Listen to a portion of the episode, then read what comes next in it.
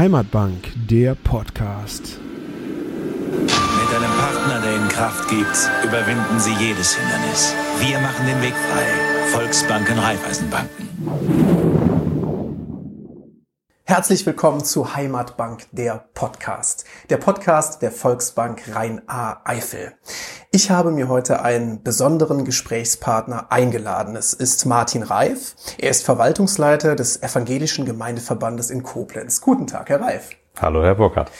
Herr Reif, wir haben heute, glaube ich, ein sehr spannendes Thema, das viele Facetten mit sich bringt. Aber bevor wir da einsteigen, würden Sie sich einmal kurz unseren Zuhörern vorstellen und etwas zu Ihrem Aufgabenbereich sagen? Gerne. Äh, mein Name ist Martin Reif, ich bin Geschäftsführer des Evangelischen Gemeindeverbandes. Das ist sowas ähnliches wie eine evangelische Verbandsgemeindeverwaltung.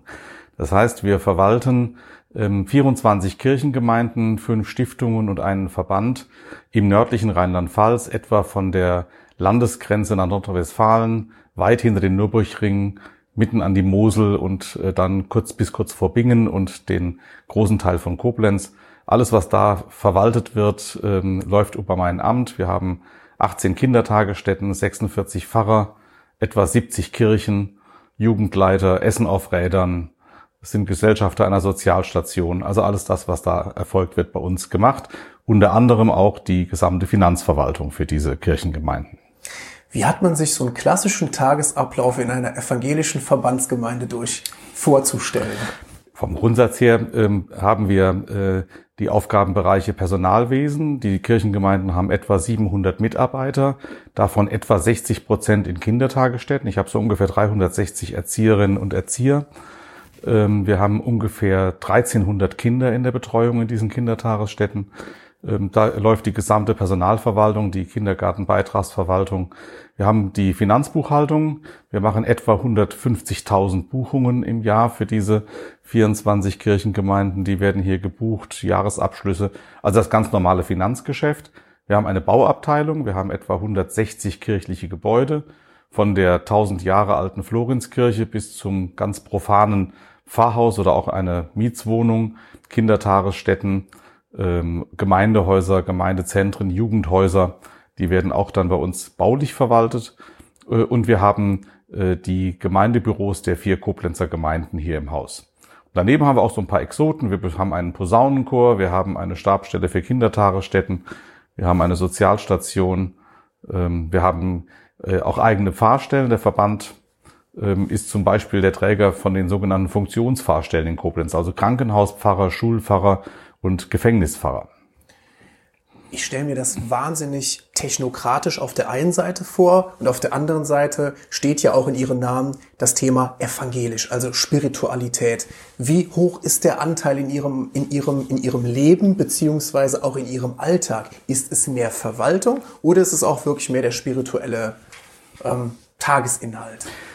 Die Frage stellen wir uns öfters. Ähm, also man kann natürlich sagen, der Buchung ist es völlig egal, äh, ob die jetzt ein Hindu, ein Christ oder ein Mensch ohne jegliche religiöse Bindung macht. Das ist wahrscheinlich auch so. Ähm, dennoch äh, bearbeiten wir äh, den Auftrag, also wir verstehen uns hier als Dienstgemeinschaft und damit auch als Teil dieses Verkündigungsauftrags des Evangeliums. Wir sind wahrscheinlich der dienende Teil. Wir sehen zu, dass unsere Pfarrerinnen und Pfarrer, Jugendleiter die gute Botschaft verkünden können, aber ohne unsere technokratische Mithilfe würde das nicht funktionieren. Das zeigt sich bei manchen Dingen. Wir beginnen nicht in Corona-Zeiten, aber sonst jeden Monat äh, einmal unseren Dienst mit einer Andacht hier im Hause. Zwölf verschiedene Pfarrerinnen und Pfarrer kommen dann und halten uns eine Andacht. Also man muss nicht unbedingt evangelisch oder christlich sein, um hier buchen zu können, aber es hilft den Umgang mit den Menschen äh, zu gestalten, weil wir halt mit ganz vielen Menschen zusammenarbeiten, denen diese Botschaft, dieses Evangelium wichtig ist und es erleichtert dann schon, wenn sie eine positive Einstellung dazu haben. An dem spannenden Punkt würde ich gerne einsetzen. Wie kann eine Bank, wie zum Beispiel die Volksbank Rheiner Eifel, an dieser Stelle dann als Dienstleister für Sie in Erscheinung treten. Ist dann auch dieses, dieser spirituelle Part, ist das ein, ein, Argument für Sie, sich für eine Bank zu entscheiden oder womöglich gegen eine Bank zu entscheiden? Wir versuchen nach unserer Politik mit äh, regionalen Partnern ähm, unser Geschäft zu betreiben. Wir verwalten ja nicht nur äh, das Tagesgeschäft, sondern auch die Rücklagen und die Rückstellungen dieser Kirchengemeinden. Wir ähm, müssen also auch Finanzanlagen verwalten. Äh, da fehlt uns als Verwaltungsmenschen ganz häufig auch die äh, fachliche Kompetenz. Und da brauchen wir Menschen, die mit uns äh, diese Aufgabe bewältigen, uns dabei begleiten. Und da entscheiden wir uns in der Regel für regionale Kreditinstitute, also im Wesentlichen Volksbanken und Raiffeisenbanken, hier in dem Zusammenhang im Koblenz halt die Volksbank Rhein-A-Eifel und natürlich auch äh, unsere eigene evangelische Bank, nämlich die Bank für Kirche und Diakonie. Da sind wir Gesellschafter, mit der arbeiten wir auch ganz eng zusammen, aber wir versuchen eben in der äh, regionalen Struktur zu bleiben, weil wir auch letztlich unsere Kirchensteuer von den Menschen in dieser Region bekommen und deswegen also auch in der Region äh, tätig werden wollen. Und wir versuchen halt unseren spirituellen Ansatz auch durch unsere Anlagerestriktionen, unsere Anlagerichtlinien zu verkörpern. Wir äh, haben Vorgaben, unser Geld, Gottes ist ja nicht unser Geld, ist ja eigentlich dann Gottes Geld, also das Geld, mit dem wir versuchen, diesen ähm, Verkündigungsauftrag zu erfüllen und den Auftrag für die Menschen ähm, so anzulegen, dass wir uns beim Rasieren morgens noch im Spiegel anschauen können. Das heißt, wir haben schon ethische und moralische Vorgaben, neben den Sicherheitsgeschichten, was wir alles dürfen, nicht dürfen, ähm, aber dass wir versuchen, dieses Geld ähm, einwandfrei anzulegen, nachhaltig anzulegen, aber auch ethisch und moralisch äh, anzulegen. Äh, und das ist nicht so ganz einfach weil die Begriffe, um die es da geht, ich sag mal, kein Glücksspiel, keine Pornografie, keine Rüstung, das ist relativ einfach. Aber wenn Sie in große Konzerne gehen, festzustellen, ähm, ob da nicht doch irgendwo etwas dabei ist, das, dafür brauchen Sie Spezialisten. Und da hilft uns dann unter anderem auch der Berater bei der Bank.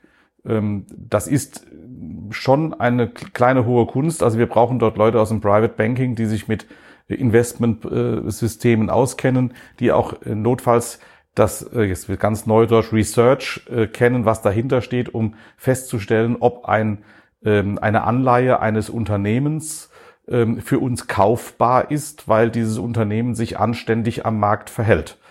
Ähm, da gibt es unterschiedliche Ansätze, äh, ein Best-in-Class-Ansatz, dass man also sagt, wir suchen uns nur die Besten in einem Bereich heraus ähm, oder eben, dass äh, sie von Research-Unternehmen als nachhaltig und ethisch-moralisch anerkannt sind. Es gibt da bei der ähm, von der EKD, also von der Evangelischen Kirche in Deutschland, eine Handreichung, äh, an der wir uns orientieren, die uns dann eine Leitlinie gibt, was diesen sogenannten ähm, ESG-Score angeht, also Environment, Social und Governance, dass wir also im Grunde genommen versuchen, ähm, Anlagen zu kaufen, äh, unser Geld in Anlagen anzulegen, die diesen Anforderungen entsprechen. Hochspannendes Feld. Herr Reif, ich würde aber noch einmal kurz zurückkommen. Sie haben eben das Regionalitätsprinzip auch angesprochen. Und ähm, ich stelle jedem Interviewpartner bisher in den vergangenen Folgen die Frage, was bedeutet für Sie Heimat? Die Volksbank Rainer Eifel schreibt sich auf die Fahnen, wir sind Heimat. Und daher auch die Frage an Sie, was bedeutet denn für Sie ganz konkret Heimat? Ich bin Koblenzer. Ich bin hier geboren, ich bin hier sozial verwurzelt, ich bin Karnevalist, ich äh, bin in Vereinen tätig, ähm, ich liebe diese Stadt, wohne sehr gern hier, das ist für mich Heimat. Und deswegen auch unsere ganze Region. Ich denke, wir sind in der ähm, tollen Lage, in einer Region zu wohnen, wo andere Urlaub machen wollen. Ähm, und ich finde, Koblenz hat auch den Vorteil, äh, sie ist groß genug, um alles zu haben, aber nicht zu groß, um sich darin zu verlieren. Das ist für mich äh, positiv. Vielen Dank, Herr Reif, für diese Einblicke, für diesen spannenden, umfassenden Blick in eine Thematik, die wir in Heimatbank der Podcast bisher noch nicht beleuchtet haben. Bleiben Sie gesund und äh, Ihnen, liebe Hörer, wünsche ich dasselbe. Bleiben Sie gesund und hören Sie auch das nächste Mal wieder rein, wenn es heißt Heimatbank, der Podcast. Heimatbank, der Podcast ist eine Produktion der Shapefruit AG und der Volksbank Rhein-A-Eifel EG. Wir sind Heimat.